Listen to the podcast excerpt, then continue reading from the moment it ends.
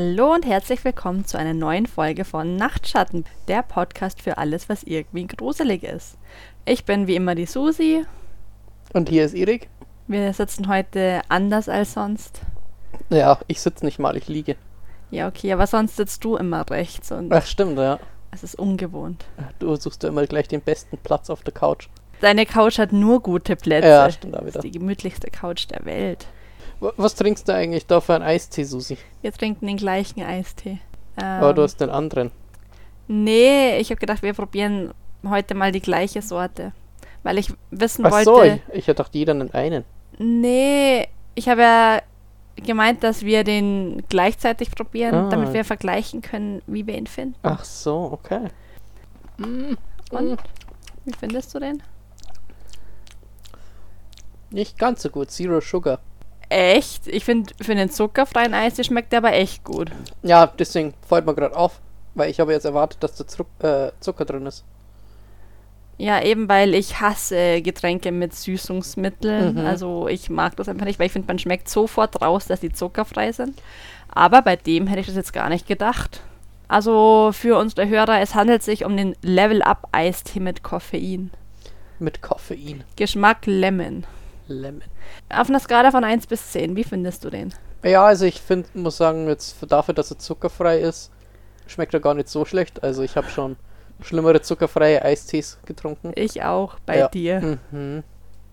Ich glaube eine 6 von 10. Ja, ich glaube, ungefähr sowas hätte ich ihm jetzt auch Mhm. gegeben. Weil er, ich finde ihn schon echt nicht schlecht. Ja, da ist er so ein bisschen sauer. Ja. Aber ich mag das eigentlich. Also er ist jetzt nicht so überdrüber süß. Mhm. Auf jeden Fall witzige Geschichte. Nochmal zu unserer Namensänderung, weil wir jetzt Nachtschatten heißen. Mhm. Äh, genau, wir heißen jetzt Nevermore, oder? Nein. Aber der Grund, warum wir uns umbe also wie ich auf den Namen gekommen bin, war eigentlich auf meinem Balkon habe ich sehr viele Pflanzen und da wächst schon seit längerer Zeit irgendwas, wo ich keine Ahnung habe, was es ist. Mhm. Und da mein Papa sich ja sehr gut mit Pflanzen auskennt und er hat echt den grünen Daumen, also richtig schlimm bei ihm. Oh. Auf jeden Fall habe ich ihm dann ein Bild davon geschickt und ihn gefragt, ob er weiß, was das ist. Und er hat mir dann zurückgeschrieben, er glaubt, es ist ein Nachtschattengewächs. Ein Nachtschattengewächs. Und eben, dass es giftig ist. Aber irgendwie bei allem, wo ich ihm ein Bild davon schicke und ihn frage, was es ist, schreibt er zurück, es ist wahrscheinlich ein Nachtschattengewächs und giftig und ich soll sie ja nicht essen. Ja, vielleicht, keine Ahnung. Ist es ja wachsen bei dir viele Nachtschattengewächse? Ja, weil ich hatte einmal ähm, in meiner alten Wohnung, wo ich gewohnt habe, da ist auch was gewachsen, es war aber was anderes. Ähm, da sind dann so Beeren dran gewachsen, aber da weiß ich Ah. bis heute nicht, was das war. Mein Papa hat eben gemeint, ich soll die Beeren auf gar keinen Fall essen und er glaubt, das ist ein Nachtschattengewächs. Wahrscheinlich waren es Tollkirschen oder so. nein, die würde ich sogar erkennen, Ah. tatsächlich. Auf jeden Fall bin ich so auf den Namen Nachtschatten gekommen, weil ich mir dann, also das habe ich dann meiner Mitbewohnerin erzählt, Grüße gehen raus an Mhm. Claudia. Und da, während ich es ihr erzählt habe, ist mir eingefallen, dass Nachtschatten der beste Name für den Podcast wäre. Ah. Also, wen es interessiert, die Geschichte zu unserem Namen. auf jeden Fall habe ich jetzt rausgefunden, was bei uns auf dem Balkon wächst. Oh, oh, cool. Und zwar habe ich mir gestern gedacht, scheiß drauf, Google-Bildersuche. oh, okay. Habe ein Bild davon gemacht, bei Google gesucht. Es ist kleinblütiges Knopfkraut. Wow. Man kann sogar einen Salat draus machen, laut Wikipedia. Okay. Das habe ich jetzt zwar nicht gemacht, ist auf jeden Ah. Fall anscheinend nicht giftig. Aber ist es ein Nachtschattengewächs? Nee, Nee. Okay. Boah, wie uncool. ja schon, echt. Mann, voll die Lüge. Ja. Fake Nachtschattengewächs. oder du hast dich geirrt, vielleicht war Google falsch. Könntest ChatGPT fragen. Ja, aber der liegt auch oft falsch. Ach so. Okay. Von dem habe ich mir mal eine Matheaufgabe rechnen lassen und er hat sie falsch gelöst. Vielleicht hast du sie falsch eingegeben. Nein, ich habe sie genauso eingegeben, wie sie im Buch stand. Vielleicht stand sie im Buch falsch. Nein. Weil dann habe ich ihm geschrieben, dass mein Lösungsbuch auf den und den Wert kommt. Und er hat sich dafür entschuldigt und hat es neu durchgerechnet, dass er auch auf den Wert kommt. Ah, okay. Ja, so viel zu der Geschichte. Aber sehr enttäuschend, dass es kein Nachtschattengewächs ist. ja, wirklich. Mhm. Hatte ich echt mal so Tollkirschen an. Tollkirschen oder und so, ja. Das wäre cool. Aber ich glaube, die müsste man irgendwo sammeln, weil Samen dafür findest du mal sicher keine. Äh, die wachsen ja wild, wachsen die überall. Ja, ich weiß, dass irgendwo bei uns auf dem Berg oben müssten die irgendwo wachsen. Ah. Weil ich weiß, wir waren früher mal wandern mit der Schule, Mhm. also auf dem Berg. Und dann hat irgendeine Lehrerin uns erzählt, dass das Tollkirschen sind, dass wir die bloß nicht essen sollen. Weil von denen wird man toll. Das heißt, verrückt. Die äh, erkennst du daran, wenn du, wenn du nachts in den Wald reingehst und es fängt an, nach wie so billigen Parfüm zu, riech zu riechen. Echt? Dann, äh, das sind die Blüten von der Tollkirsche. wenn du dir so vorstehst, boah, so riecht so ein, das Parfüm in einem billigen Puff, so ungefähr. Ah, okay. Hat ein weißer Schamane einst gesagt. Was ich über Tollkirschen weiß, ist, sagt dir Schlaf ist Bruder was? Irgendwas sagt der Name, ja. Also da gibt es einen Film, es gibt ein Buch. Ich weiß nicht mehr, Mhm. wer das Buch geschrieben hat, aber es war echt gut. Spoilerwarnung, es heißt ja eigentlich, dass er an Schlafentzug stirbt, weil ich habe das Buch damals gelesen, als mich interessiert hat, ob man wirklich an Schlafentzug sterben kann. Mhm. Aber er ist im Endeffekt, er hat fünf Tage oder so nicht mehr geschlafen. Er ist aber im Endeffekt an einer Tollkirschenvergiftung gestorben. Ach so. Wieso? Und wegen der war er tagelang wach, oder? Nee, er hat die Tollkirschen genommen, dass er wach bleiben kann. Ah, okay. Was zur Hölle. Okay. Aber richtig gutes Buch kann ich echt nur empfehlen. mhm. Ja, aber kommen wir mal zur heutigen Folge. Okay. Wie du schon gesagt hast, es handelt sich um einen True Crime Fall, um Mhm. einen Cold Case schon wieder, Oh. aber um einen sehr bekannten, den schon sehr viele andere Podcasts gemacht haben. Deswegen hoffe ich, wir machen ihn mindestens genauso gut. ja, ich wollte jetzt nicht überheblich klingen, aber Ja. mindestens genauso gut. Dazu kann ich auch eine Buchempfehlung rausgeben, weil ich habe mich da echt ein bisschen reingelesen und so. Und wer mehr darüber wissen will, dem empfehle ich von Dr. Guido Goller Hinterkaifeck, Autopsie eines Sechsfachmordes. Ah. Kann ich echt empfehlen, wer mehr darüber wissen will.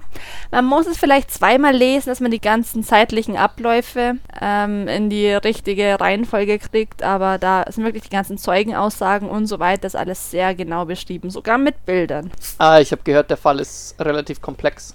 Dann werde ich mal anfangen. Mhm. Oder weißt du denn schon irgendwas über den Fall, außer dass er sehr komplex ist? Ja, ich weiß schon einiges drüber, aber ich will nichts spoilern.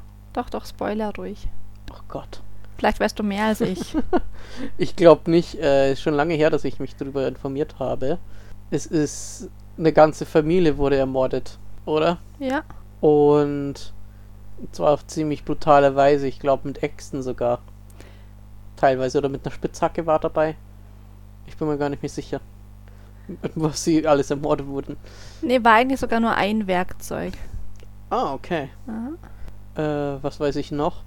Ich weiß, dass die Mörder waren anscheinend noch eine längere Zeit dann im Haus, bis sie es verlassen haben. Mhm. Und sie wurden nie gefasst, glaube ich. Mhm. Ja. Oder also, das ist ziemlich klar, dass sie nicht gefasst wurden, ja. Aber so Theorien, wer das gewesen sein könnte, weißt du noch nichts, Nee, oder? noch gar nichts. Ah, okay. Am Vormittag des 4. April 1922 wird der 22-jährige Monteur Albert Hofner mit seinem Vater zum Einödhof hinter Kaifeck, wo er einen Stationärmotor reparieren soll. Der Hof liegt ca. 400 Meter westlich der oberbayerischen Ortschaft Gröbern. Obwohl es bereits 9 Uhr ist, als er dort ankommt, ist niemand auf dem Hof zu sehen und alle Türen sind verschlossen. Er wartet eine Stunde, bevor er das Vorhängeschloss zur Motorenhütte aufbricht und mit der Reparatur beginnt. In den nächsten Stunden hört er nichts als das Bellen des Hundes sowie das Schreien der Kühe. Doch einmal ist ihm, als würde jemand an der Motorenhütte vorbeihuschen. Als er mit der Reparatur fertig ist, geht er ein letztes Mal um das Anwesen herum. Im Hofraum bellt der Hund, der vor der Haustür angehängt ist. Er bemerkt, dass das Maschinenhaus geöffnet ist, geht jedoch nicht hinein. Da noch immer niemand auf dem Hof aufzufinden ist, tritt er den Rückweg an. Er bittet im Dorf zwei Frauen, die er für Dienstmägde hält, den Bewohnern von Hinterkaifeck auszurichten, dass der Motor repariert sei. Als die beiden Frauen, welche sich als Töchter des Ortsführers Lorenz Schlittenbauers herausstellen, ihrem Vater am Nachmittag davon erzählen, schickt dieser seine Söhne nach Hinterkaifeck. Doch auch die Jungen berichten, niemanden auf dem Hof angetroffen zu haben. Daraufhin macht sich Schlittenbauer selbst mit zwei benachbarten Landwirten auf den Weg und verschafft sich Zutritt. In der Ecke der Scheune, abgedeckt mit Stroh und unter einem Türblatt, entdecken sie die teilweise aufeinanderliegenden Leichen von Andreas Gruber, seiner Ehefrau Cecilia Gruber, der Tochter Viktoria Gabriel sowie deren siebenjährige Tochter Cecilia Gabriel. Alle Opfer weisen schwere Kopfverletzungen auf, die Gesichter sind blutverschmiert. Bei keinem der Opfer sind Abwehrverletzungen festzustellen. Lorenz Schlittenbauer gelangt über den Stall in den Wohntrakt, wobei er einem freilaufenden Rind ausweichen musste. Im Schlafzimmer von Viktoria Gabriel findet er Josef Gruber, ihren zweijährigen Sohn, der erschlagen in seinem Stubenwagen liegt. Die rechte Schläfenseite des Kindes ist eingeschlagen, Blut und Gewebeteile sind infolge der Wucht des Schlages im Wagen und über den Wagen hinaus verteilt. Nach dem Fund öffnet er den anderen beiden die Haustüre, an deren Innenseite der Hausschlüssel steckt. Zu dritt finden sie im Magzimmer die Leiche der Maria Baumgartner. An ihrem Schädel finden sich Verletzungen, die auf eine kreuzweise Schlagfolge mit einem stumpfen Werkzeug schließen lassen. Der Hinterkopf von Maria Baumgartner weist ein ca. 4 cm tiefes, blutverkrustetes Loch auf. Schlittenbauer schickt seinen ältesten Sohn Johann zum Bürgermeister nach Wangen, der die Polizei benachrichtigen soll. Auf dem Weg dorthin ruft er allen Leuten auf der Straße zu, dass auf Hinterkaifeck alle erschlagen wurden. Die ersten Polizeibeamten der Münchner Kriminalpolizei erscheinen am nächsten Morgen die Zeugenbefragungen finden auf dem Anwesen statt, wo sich nun auch zahlreiche Schaulustige tummeln. Im Ort gibt es bereits Gerüchte, dass der Täter aus der Gegend stammen muss und sich wohl auch mit der Landwirtschaft auskennt, da das Vieh bereits gefüttert wurde, obwohl auf dem Hof bereits alle tot waren. Zum Ernährungszustand des Viehs am Auffindetag liegen unterschiedliche Angaben vor aus der Tatsache, dass das Vieh, zu dem mehrere Kälber gehören, den Zeitraum von fast vier Tagen seit der letzten Versorgung durch die Hausbewohner physisch unbeschadet übersteht, kann geschlossen werden, dass die Tiere nach dem 31. März ansatzweise versorgt bzw. gemolken wurden. Allerdings findet wohl keine regelmäßige Fütterung des Viehs statt.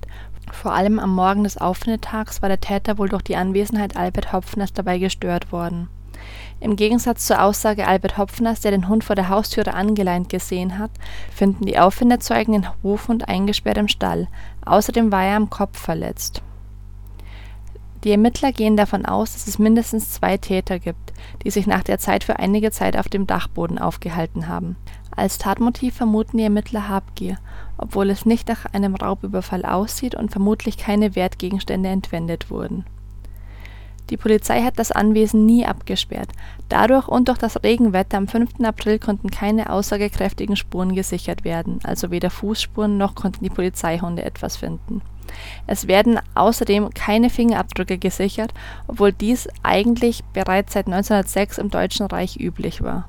Bei der Zeugenvernehmung, die in den folgenden Tagen auf dem Hof stattfindet, wird ein Seil entdeckt, das vom Dachboden in das Maschinenhaus herunterhängt Mehrere Zeugen geben an, dass dies am Vortag definitiv noch nicht da gewesen sei. Einzig Lorenz Schlittenbauer ist überzeugt, dass dies beim Auffinden der Leichen schon zu sehen war. Da am Auffindetag alle Zugänge zum Haus verriegelt waren und das Heuseil erst am 6. April bemerkt wird, ist es nicht unwahrscheinlich, dass es sich um eine fingierte Spur handelt es könnte auch sein, dass die Täter das Seil als rasche Fluchtmöglichkeit benutzt haben, allerdings müssten sie das Hofgelände dann noch über eines der Tore verlassen, wobei die Entdeckungsgefahr relativ hoch gewesen wäre.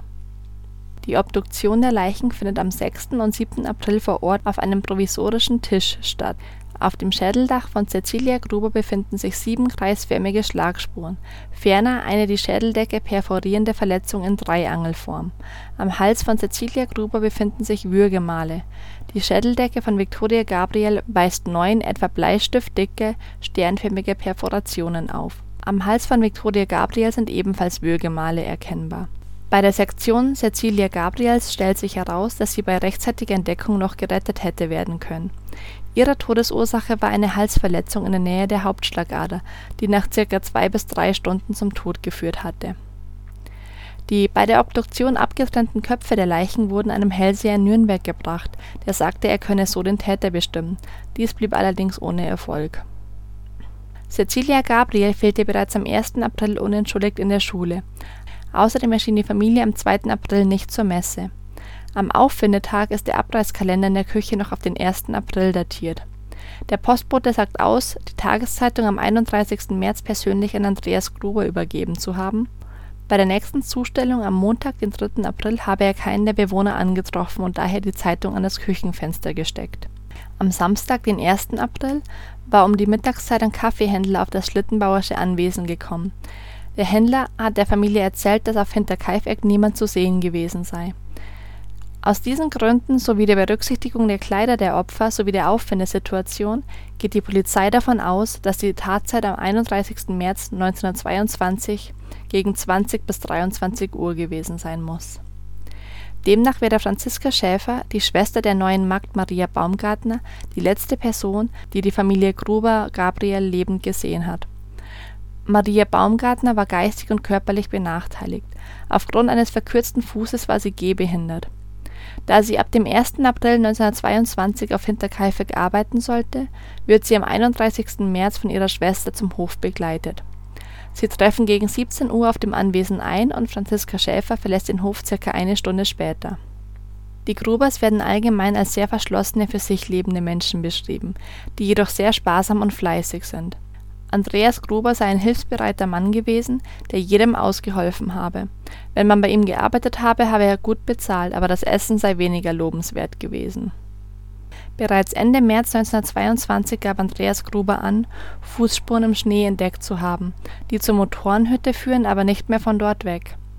Außerdem soll es an der Futterkammertür Einbruchspuren gegeben haben. Gruber habe sogar Schritte auf dem Dachboden gehört. Er habe allerdings nie etwas Verdächtiges entdecken können im Wald habe er ein Exemplar der Münchner Zeitung gefunden und konnte kurz vor der Tat seinen Hausschlüssel nicht mehr finden. Er lehnt es allerdings ab, die Polizei einzuschalten und meint, dass er mit dem Problem schon allein fertig werde. Ob mehrere Hausschlüssel existiert haben, ist nicht bekannt. Vermutlich besaß Victoria Gabriel als Eigentümerin des Hofes ebenfalls einen Schlüssel. In dem Fall wäre der Hausschlüssel, der beim Eintreffen Schlittenbauers im Schloss steckte, dadurch zu erklären, dass die Hausbewohner ein unautorisiertes Öffnen der Haustür von außen verhindern wollten. Es ist Cäcilia Gruber, die den Hof mit in die Ehe bringt. Sie erbt ihn von ihrem ersten Mann, der im Mai 1885 an einer Lungenentzündung stirbt. Aus dieser Ehe gehen zwei Kinder hervor, die das Kindesalter überleben. Der Sohn Martin fällt jedoch im August 1916 in Frankreich. Die Tochter Cäcilia lebt mit ihrem Mann in Gerentshausen im Dezember 1885, also nur wenige Monate nach dem Tod von Cäcilias ersten Mann, schließen Cäcilia und Andreas einen Ehevertrag. Da eine allgemeine Gütergemeinschaft vereinbart wird, wird Andreas Gruber Miteigentümer von Hinterkaifeck. Victoria Gruber ist das einzige Kind der beiden, das das Kindesalter überlebt. Am 11. März 1914 wird der Hof auf Victoria Gruber überschrieben. Kurz danach heiratet sie Karl Gabriel, die Ehe gilt jedoch als gescheitert. Am 14.08.1914 wird Karl Gabriel ins Rekrutendepot eingezogen und noch bevor sie sich scheiden lassen, fällt er am 12. Dezember 1914 in Frankreich. Aus der Ehe geht die Tochter Cäcilia hervor, die am 9.01.1915 auf Hinterkaifeck geboren wird. Zu dem Hof gehören 12 Hektar landwirtschaftliche Nutzfläche sowie 16 Stück Rindvieh, zwei Ferkel und 25 Hühner nach der Ermordung der Familie wird der Hof auf eine Erbgemeinschaft bestehend aus acht Personen vererbt. Cäcilia Gabriels Anteil von drei Achteln wird auf ihre noch lebenden Großeltern sowie ihre Tante Cäcilia Stadinger aufgeteilt. Diese erhält als Tante von Cäcilia Gabriel, Halbschwester von Victoria Gabriel und Tochter von Cäcilia Gruber mit ca. 50 Prozent den größten Anteil Karl Gabriel senior ficht die Erbfolge an, da Cäcilia erst nach ihrer Mutter gestorben ist und somit während dieser Zeitspanne Alleinerbin des Hofes gewesen sei. Das Gericht entscheidet gegen ihn, da alle sechs Opfer bei einem einzigen gleichzeitigen Ereignis umgekommen seien. Im Endeffekt wird der Hof von den Gabriels für einen vergünstigten Kaufpreis von drei Millionen Mark erworben. Josef Gabriel lässt den Hof nur ein Jahr später abtragen Erst bei der Abtragung des Hofes wird das Mordwerkzeug gefunden. Im Fehlboden über der Küche wird eine Reuthaue gefunden, an der sich Blut und Haarreste befinden. Diese wurde von Andreas Gruber selbst angefertigt und mittels einer überstehenden Schraube und einer Schraubenmutter auf einem Eisenplättchen mit dem Hackenblatt verstaubt. Diese spezielle Konstruktion war wohl für die runden und sternförmigen Kopfverletzungen einiger Opfer verantwortlich Im Jahr 1915 werden Andreas und Viktoria wegen Blutschande angezeigt. Wie aus dem Urteil hervorgeht, hatten die beiden von 1907 bis 1910 ein Inzestverhältnis. Gruber verbüßt eine einjährige Gefängnisstrafe, Viktoria verbringt einen Monat im Gefängnis. Bereits mit 16 deutet Viktoria gegenüber einer Nachbarin das inzestuöse Verhältnis mit ihrem Vater an. Ob die Beziehung auf beiderseitigem Einverständnis beruht, ist unklar, aber eher unwahrscheinlich.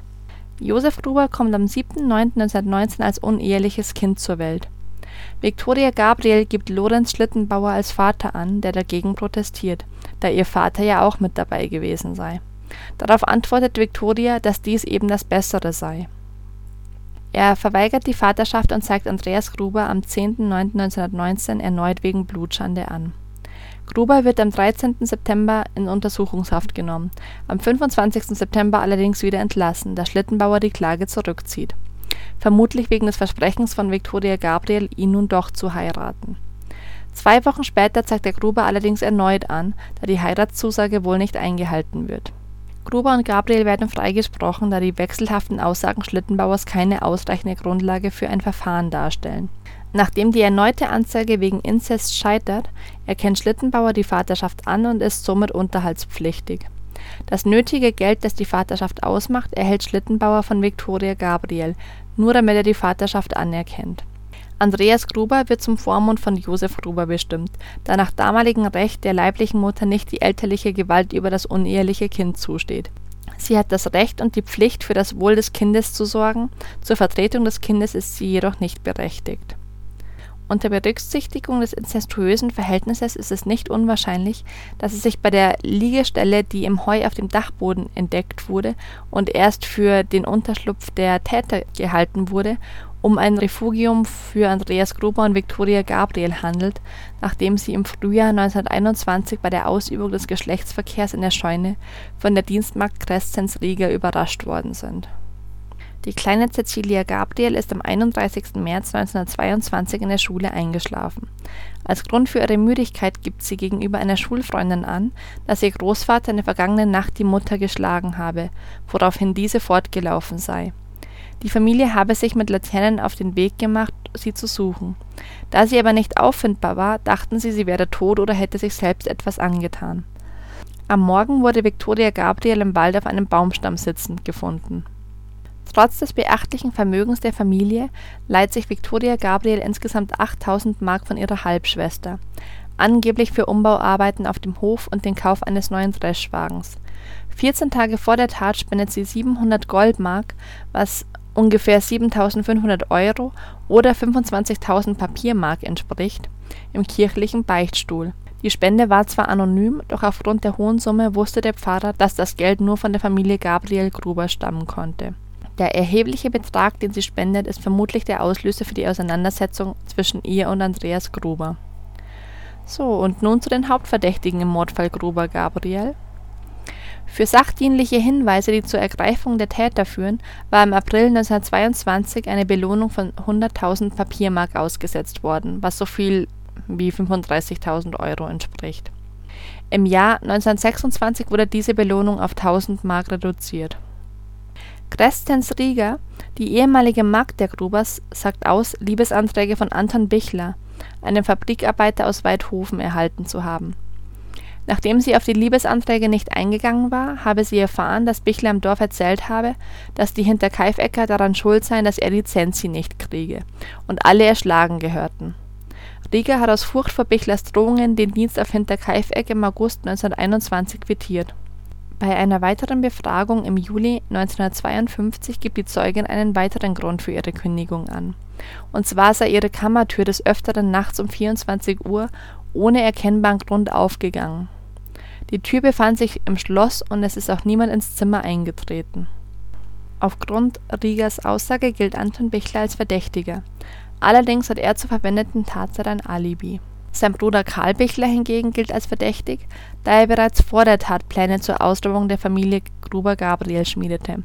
Außerdem gilt er als arbeitsscheu und zu Eigentumsdelikten geneigt. Im Verhör gibt der Zeuge zu, sich für ein Betäubungsmittel für Hunde interessiert zu haben.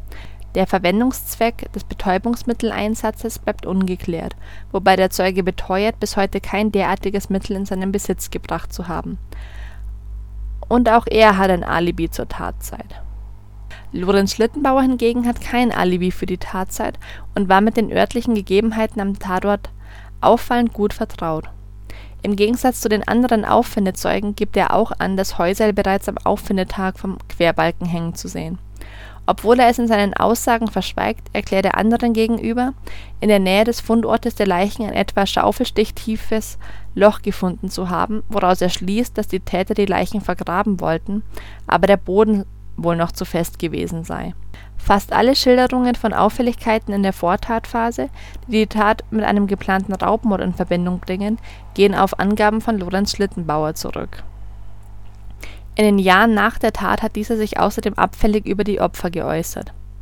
Demnach habe sich Schlittenbauer, wenn die Ermordung der Hinterkaifecker zur Sprache gekommen sei, in dem Sinne geäußert, dass die, die Blutschande treiben, der Zorn Gottes treffe.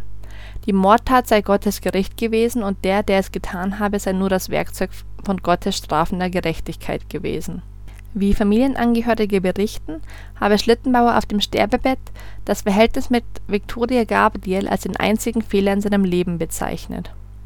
Nach dem Tod von Lorenz Schlittenbauer im Jahr 1941 haben seine Kinder noch immer unter den Verdächtigungen zu leiden. Die Dorfbewohner reden schlecht über sie und sie werden aus der Gemeinschaft ausgegrenzt. Als die Schlittenbauers 1949 überfallen und beraubt werden, sprechen Nachbarn von einer Rache für Hinterkaifeck. Späteren Gerüchten zufolge wird Karl Gabriel nicht im Krieg getötet, sondern hält sich nach der Mordtat von Hinterkaifeck in Russland auf.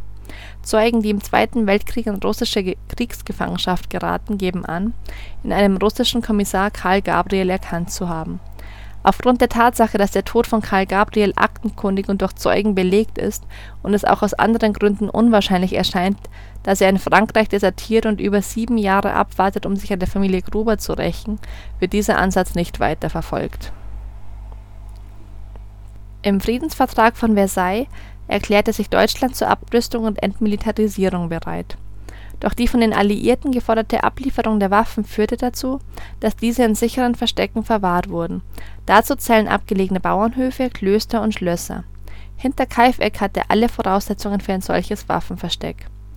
Aus den Aufzeichnungen eines ehemaligen Soldaten geht hervor, dass es mit den Hinterkaifeckern zum Streit gekommen sein soll Demnach hatte Andreas Gruber auf dem Hof illegal Munition und Waffenteile gelagert, die zwar bereits 1920 und 1921 wieder abtransportiert wurden, aber Gruber soll technische Aufzeichnungen zurückbehalten und seine Auftraggeber damit erpresst haben. Daraufhin wurden Soldaten geschickt, um das belastende Material in einem passenden Augenblick zu entwenden.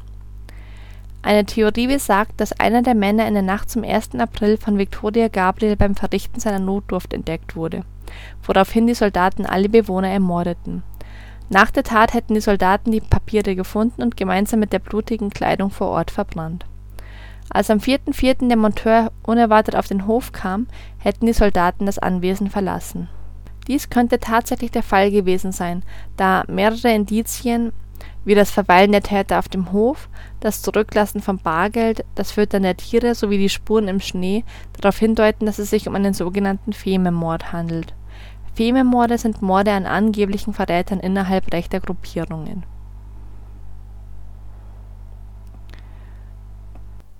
Das finde ich ist jetzt eigentlich sogar die. Ja, das ist könnte plausibel sein, ja. ja. Obwohl ich diesen Lorenz Schlittenbauer, der, der ist mir auch ein bisschen zu suspekt. Also. Der ist ein bisschen sass, ne? Ja. mhm. Lorenz Schlittenbauer, was für ein Name. Ja. Genau, das war es eigentlich von Hinterkaifeck. Ziemlich brutal, ja. Mhm. Also ich glaube auch irgendwie die Tochter, die ermordet wurde, die, also die noch länger überlebt hat, der hat sich dann, glaube ich, in der Scheune dann noch zu ihrer Mutter, zu ihrer toten Mutter hinzugelegt, bis sie gestorben ist. Hat die Polizei nachvollziehen äh, können. Das fand ich ganz schön brutal. Das wüsste ich jetzt gar nicht genau. Also das habe ich mal gelesen. Weil nämlich die Position der Leichen wurde von den Auffindezeugen schon verändert. Das heißt, als die Polizei da war, so, waren die okay. Leichen schon nicht mehr so, wie ah, sie okay. eigentlich waren. Die Susi weiß mal wieder alles besser. Verstehe schon. sie haben zwar danach versucht, das Ganze zu rekonstruieren, aber ob mhm. das jetzt so ganz genau stimmt, das weiß man nicht. Wirklich brutal. Ich fand es vor allem krass, wie hoch die Säuglingssterblichkeitsrate damals war. Die Säuglingssterblichkeitsrate? Ja. ja. Da wurde halt von jedem der Beteiligten erzählt, wie viele Kinder sie hatten, wie viele Kinder das Kindesalter überlebt haben und so weiter. Und dann stand eben in dem Buch auch, wie hoch die Säuglingssterblichkeitsrate damals in Bayern war. Oh, krass. 203 Prozent. 203 Prozent. Ja, und zwar geht es darum, um die Todesfälle im ersten Lebensjahr pro 1000 lebend Geborenen. Ach so. Also, so wie ich das dann verstehe, sind eigentlich mehr Kinder gestorben, als überlebt haben. Ja. Wow. Ja, ich weiß von meiner Oma. Die hatte auch irgendwie, ich glaube, die waren elf Kinder oder so insgesamt. Die hat die zehn Geschwister. Die haben alle überlebt, oder? Glatt nicht alle, bin mir nicht sicher. Da sind schon ein paar gestorben. Also auch an so. Krankheiten. Früher waren sie ja so viele Kinder. Also bei meiner Oma waren sie auch acht Kinder daheim, Mhm. weil sie halt alle arbeiten mussten. Also Ja, war damals halt so. da haben die Kinder im Haushalt noch mitgeholfen und nicht TikTok-Tänze gemacht. Ja, nicht nur im Haushalt. Also meine Oma erzählt halt immer, dass sie da immer bei irgendwelchen Bauern war zum Ah ja, auf Kühe hüten und so. Mhm. Kühe hüten. Weil anscheinend war das billiger, sich ein Kind anstellen, um auf die Kühe aufzupassen, als einen Zaun zu bauen. Okay. Und sie hat dafür eigentlich nicht mal Geld bekommen, sondern eben nur was zum Essen eigentlich. Sie Hey, wirklich aber kostenloses Essen. Ja, schon, aber. Ja. Also ich weiß äh, von meiner Mama, die Oma, die war im Markt auf dem Hof mhm. Und die hat da wirklich sehr voll gemacht. Also die hat die ganzen Treppen runtergefegt, die hat alles sauber gemacht, die hat alles mögliche, also die hat wirklich den ganzen Tag Arbeit. Mhm. Und die hat für einen Tag arbeiten, hat sie bekommen eine Tasse Mehl und ein Ei. Wow. Für einen Tag Arbeit. Schon ein bisschen traurig. Ja, früher war das Leben schon echt härter als heutzutage. Mhm.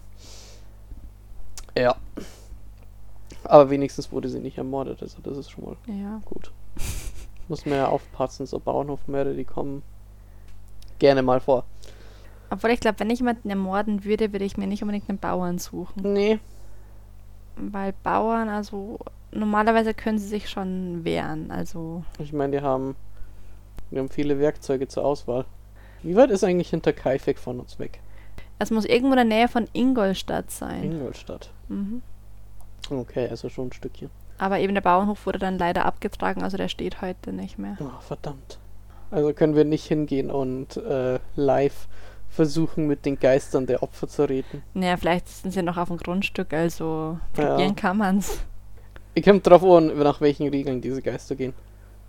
Weil wenn sie, weil normalerweise sind die nicht an Häuser gebunden oder so. Weil wenn sie nicht an ein Haus gebunden sind, dann können sie einfach irgendwo hingehen. Mhm. Oder sie müssen jetzt für immer auf einem leeren Grundstück rumliegen. Rum. Oh, stimmt, das ist eigentlich total blöd für die Geister, wenn das Haus abgerissen Ja, wird. aber was willst du dann auch machen? Vielleicht mal eine interessante Frage, was da mit den Geistern passiert. Mhm. Da sollte man mal, keine Ahnung, einen Film drüber drehen. Ja. Über Geister, die ihr Haus verlieren.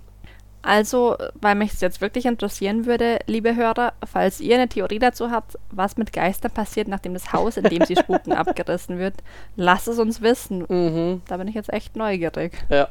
Oder was ist, wenn sie von der von ihrem Geistervermieter rausgeschmissen werden? Wo gehen sie dann hin? Müssen sie dann ein anderes? Müssen sie dann in ein billigeres Haus gehen zum Spuken? Ich glaube tatsächlich, dass Geister einen ganz anderen Mietvertrag haben. Ich glaube, die wirst du nicht so einfach los. Oder sie werden dann zu Poltergeistern. Weil Poltergeister sind ja Geister, die sich in dein, in dein Haus einnisten quasi und dann Unruhe stiften. Die haben nie in deinem Haus gelebt. Und die meisten Geister sind ja in dem Haus, wo sie gelebt haben. Deswegen sind sie da drin. Müssen Poltergeister nicht in dem Haus gelebt haben? Nee, müssen sie nicht. Ich glaube, die können einfach auch von außen äh, einkehren, glaube ich. Vielleicht denke ich an japanische Poltergeister. Es gibt japanische Poltergeister. Ja. Japanische Poltergeist ist ganz interessant. Äh, wenn die in einem Haus sind, dann greifen die immer die Frau im Haushalt an und machen sie krank oder irgendwie so. Weil japanische äh, Poltergeister wissen, wenn die Frau im Haushalt nicht mehr fähig ist, den Haushalt zu machen, dann bricht die ganze Familie zusammen. Schlaue Geister. ja, aber haben japanische Poltergeister auch irgendeinen bestimmten Namen oder? Die haben einen Namen. Das ist, ich habe den Namen sogar mal gewusst, weil ich habe in einem Anime kam das Wort mal vor. Yurei. Wie schreibt man das? Y U R E I, aber es gibt anscheinend mehrere. Yurei, Onryo. Ja, Onryo sind diese Rachegeister, Ja. oder? Also auch so wie Teke Teke oder Mhm. Kashima Reiko. Ja, ich glaube, äh, es gibt einen speziellen Namen für die Art Poltergeist. Find mal was drüber raus, dann machen wir das bei unserem Japan-Special. Dann kommt raus, dass es den doch gar nicht gibt und ich habe das einfach alles nur, äh, wie sagt man, geträumt.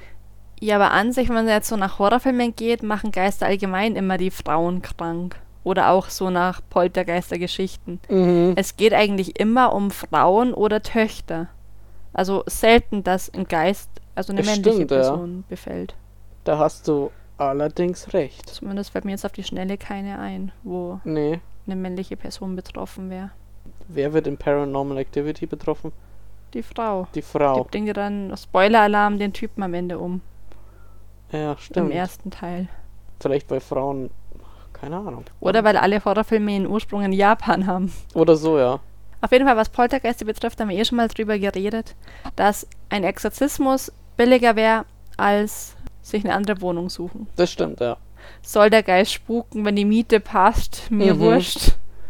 Da habe ich erst letztens dran denken müssen, so. Keine Ahnung, was machst du, wenn du mitten in der Nacht holst du dir ein Glas Wasser und dann auf, auf, äh, plötzlich öffnet sich eine Schublade von alleine. Was machst du dann, Susi? Ich mach sie wieder zu und geschlafen. Ich glaube, so würden die meisten Leute reagieren. Oder was machst du, wenn du am nächsten Tag dann aufstehst und dann gehst du in der Früh raus und dann sind in der Küche alle Schubläden und Türen offen? ich Weil, würde wahrscheinlich alle wieder zumachen und dann mir denken, hm, wahrscheinlich ist irgendwie ein Vakuum hier drin entstanden durch Hm. den Wind oder so. Und dann haben sich alle von alleine geöffnet. Das ist ja interessant.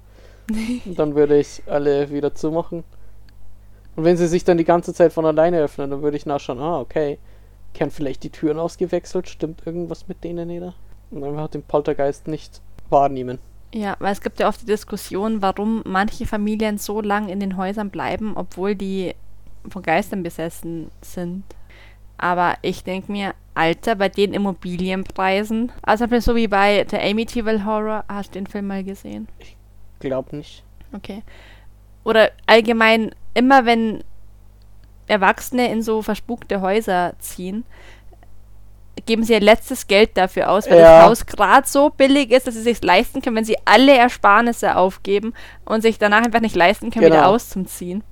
Das ist ja in äh, The Conjuring doch auch so, oder? Ja, ich glaube schon.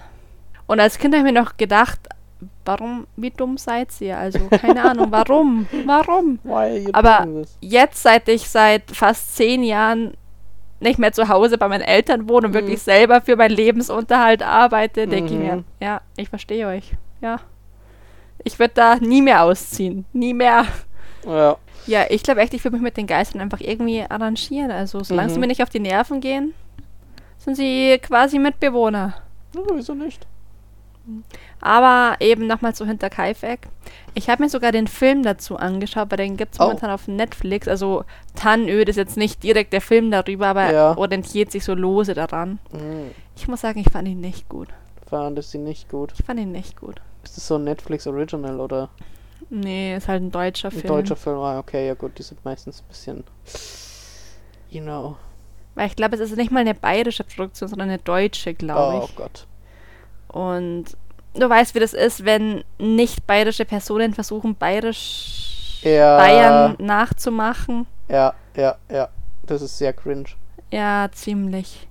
Vor allem, wenn du aus Bayern kommst und weißt, wie es hier Mhm. wirklich ist, dann fühlst du dich einfach ein bisschen verarscht Ja. Warum hat denn nicht der bayerisches Studio mal keine, keine Ahnung, die vor wer früher stirbt, ist länger tot? Ja, ich bin mir nicht mal sicher, ob der nicht sogar ein bayerisches Studio gemacht hat, aber so vom Feeling her würde ich sagen, nee, das waren keine Ah. Bayern, die den Film gemacht haben. Oh Mann. Ja, weil eh, du weißt, da werden alle Einheimischen als dumme Bauern hingestellt, die, die, ja, Hm. nur an das eine denken und nicht bis drei zählen können. Die nur Weißwürste essen. Und dann kommt eine aus der Stadt, die alles besser weiß und Mhm. sich fragt, warum hier alle so scheiße sind auf dem Land. Oh Gott. Ich bin einfach ein bisschen verarscht vorgekommen dabei. Ja, hey, aber so ist es halt auf dem Land. Wir sind alle dumm. Ja, genau, stimmt. Und, und wir hassen die Leute in der Stadt. Ja, das stimmt vielleicht sogar, aber das hat Gründe. Ja. Und willst du noch irgendwas wissen über Hinterkaifeck?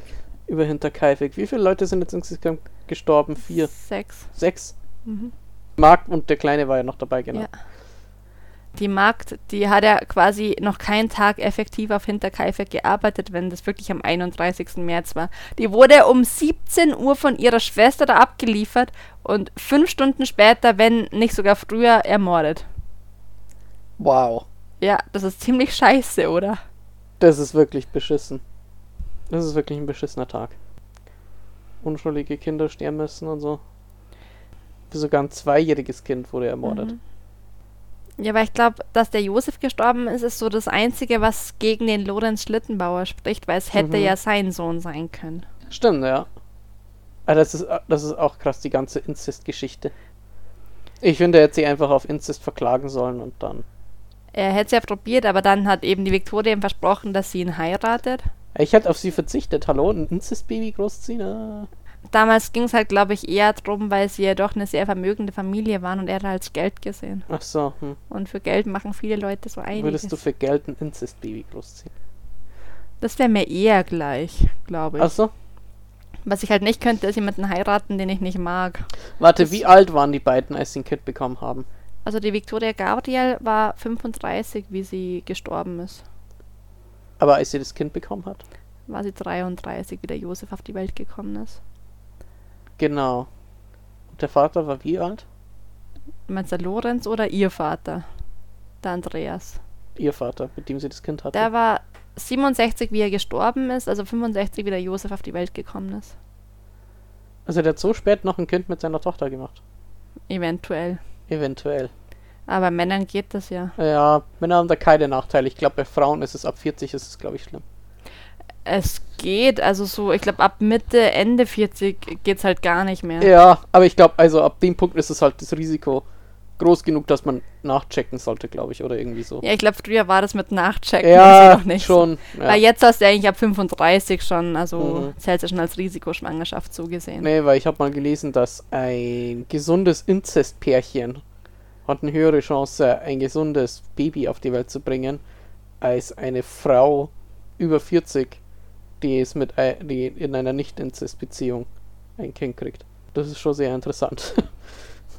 Trotzdem würde ich Inzest nicht empfehlen, weil es unmoralisch ist. Aber Inzest wird heutzutage nicht mehr bestraft, oder? nee, ich, äh, ich, ich weiß nicht, ob wenn du ein Kind zeugst aus Inzest, ist das wird das bestraft? Ich habe vor Jahren, also ist schon echt schon ewig her, mal einen Artikel gelesen über ein Geschwisterpaar, die eben in der Beziehung sind Mhm. und auch Kinder gezeugt haben.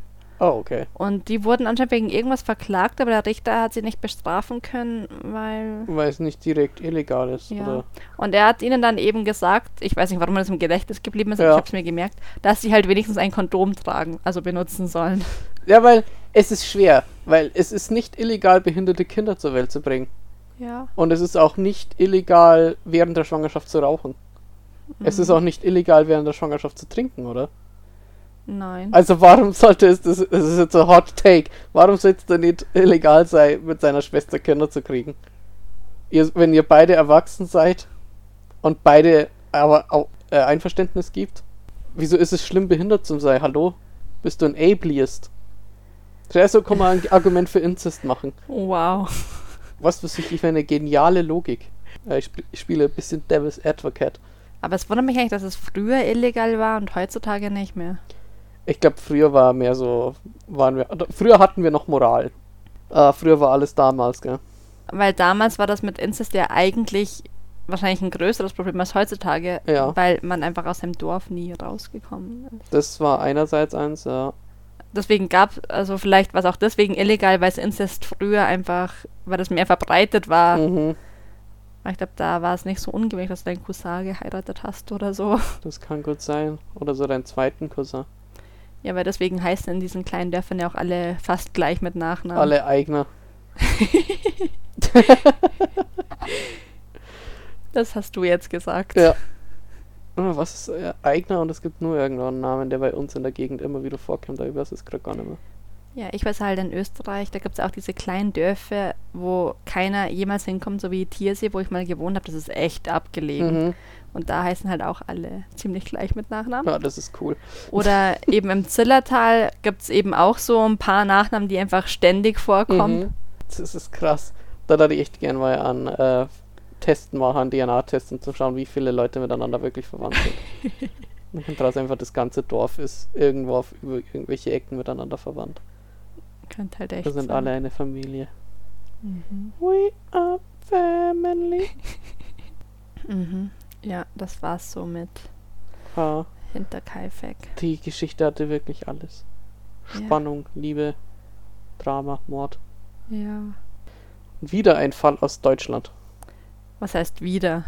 Ach so, du meinst die Campermorde Mhm. Chiemsee. Die waren auch in Bayern, gell? Ja, die waren sogar auch Bayern, ja.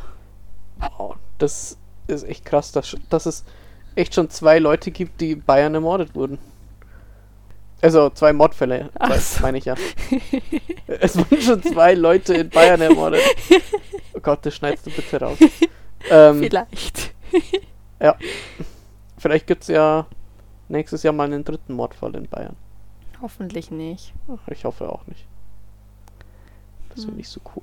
Nee, echt nicht. Mörder ist schlecht, okay? Falls unsere Zuhörer irgendwelche Fragen, Wünsche, Anregungen oder sonstige Fragen zur heutigen Folge haben, wo können sie uns schreiben? Auf Instagram, Unter? one, of a one hell of a podcast. Nein. .com. Nein. Auf nachtschatten.com. Nein. Ich schreibe es jetzt echt mal auf. Ja, Also, falls ihr Fragen, Wünsche, Anregungen habt oder uns irgendwas zur heutigen Folge erzählen wollt oder sonstiges, was euch am Herzen liegt, mhm. schreibt uns auf Instagram unter Nachtschattenpodcast oder eine E-Mail an onehelloverpodcast.yahoo.com. sowas. Ja, genau. Ja, genau. Ich will übrigens mein Rating von dem Eistee ändern. Echt in was? Ich gebe ihm doch eine 4 von 10. Oh, Ich habe jetzt äh, nach mehrmaligen Trinken habe ich gemerkt, wenn man einen Schluck nimmt, dann hat man so einen komischen, merkwürdigen, bitteren Geschmack wie Katzenurin im Mund. woher weißt du, wie Katzenurin schmeckt? Weißt du, was Cheesing ist? Das ist das, was in der South Park-Folge mal gemacht wird. Ups. genau. Ach so, okay. Ja. Das funktioniert wirklich. Ähm, ja, ich habe den Eistee jetzt auch nochmal probiert. Und ich weiß jetzt, woran der Geschmack mich erinnert. Weil ich habe tatsächlich schon mal was von Level Up getrunken. Mit dem ja diese Okay. Pulver, wo halt extrem viel Koffein drin sein soll. Oh Gott. Da habe ich mir mal eins gekauft mit so Cola-Geschmack. Also diesen, eben auch diesen leicht säuerlichen Geschmack. Ach so. Deswegen kannte ich den schon. Oh Gott. Aber ich bleib bei meiner 6 von 10. Vielleicht ist es Ko- Koffein. Wahrscheinlich kann ich heute nicht schlafen wegen dir. Oh nein. Das ist so ein Energy Drink Eistee. ja, Ah ja. da steht da drauf. Plus Koffein. Ja, ich habe mal nach Tee hat er auch so eine Art Tein. Koffein. Es ist Tein, ja. Hm. Und der hat jetzt beides. Dann rede ich jetzt wahrscheinlich bestimmt die ganze Zeit viel schneller. Oh Oh mein Gott, oh nein. mein Gott, oh mein Gott, oh mein Gott. Ja, aber jeder Eistee hat eigentlich Koffein. Weil normalerweise ist die Basis für die meisten Eis ja schwarzer Tee und schwarzer Tee ist eigentlich eine Vorstufe von Kaffee. Mhm. Stimmt. Es wirkt dir, glaube ich, auch so ziemlich gleich. Außerdem hast du vorhin Spezi getrunken und Cola, da ist überall Koffein drin. Und Zucker Also gib nicht mir die Schuld, wenn du nicht schlafen und kannst. Pizza. Im Pizza ist kein Koffein. Huh. Okay, Gott sei Ach Dank. ja, und vergesst nicht, unseren Podcast zu abonnieren, falls ihr keine Folge mehr verpassen Mhm. wollt. Und ihr dürft uns auch gern Empfehlungen für Folgen oder was ihr gerne hören würdet, dürft ihr uns gerne schicken. Suggestions, Kommentare. Ja, wir erfüllen gern Genau. Wünsche. Oder auch wenn es irgendwas Ungewöhnliches ist, was sonst keiner kennt. Muss auch nicht True Crime sein, können auch coole Phänomene sein. Aliens. Ich bin eh gespannt, was wir nächstes Mal machen. Mhm. Ob wir schon wieder einen True Crime-Fall machen sollen oder was anderes. Na, dann wünschen wir euch einen schönen Morgen, Mittag, Abend oder Nacht und bis zum nächsten Mal bei Nachtschatten.